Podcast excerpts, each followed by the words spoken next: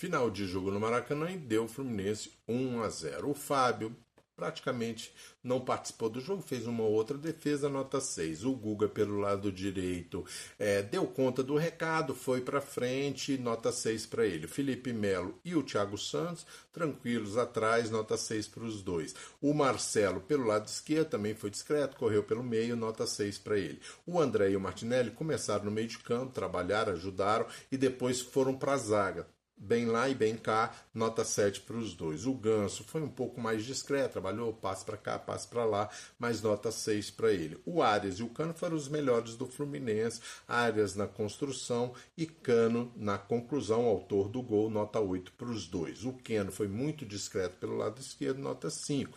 O Renato Augusto entrou e deu bastante dinâmica. Ele e o Douglas Costa entraram e deram bastante dinâmica. O Douglas Costa pela direita e o Renato Augusto entre as duas intermediárias, nota 6 para os dois. O Lele entrou, é, o gol foi uma participação dele e depois a bola sobrou para o Cano, nota 6 para ele. O Diogo Barbosa também entrou bem, se movimentou muito, sempre dando opção, nota 6 para ele. O Antônio Carlos entrou no final sem nota. O Fernando Diniz escalou o que tinha de melhor, depois fez boas substituições, empurrando o Fluminense para cima em busca da vitória, nota 8 para Fernando Diniz.